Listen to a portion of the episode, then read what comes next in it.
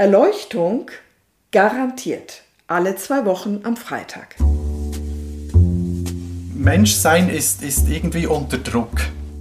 Mir gefällt diese Aussage, das Sterben ist ein spirituelles Ereignis mit medizinischen Implikationen.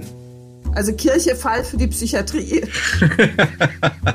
genau, nein, das ist klar. Jetzt muss man etwas differenzierter argumentieren. Im Moment nenne ich das eine Art Islam der Selbstverständlichkeit. Da ist man nicht religiös, da ist man Russe und deshalb orthodox. Stimmen aus Religionswissenschaft und Theologie, aus Kultur und Gesellschaft. Unser heutiges Verständnis von Sexualität hat eher wenig zu tun mit übernatürlichen Kräften, aber das war nicht immer so. Ja, also das ist natürlich wiederum eine wirklich absolut heiße Kartoffel. Zum Hören und natürlich auch zum Abonnieren unter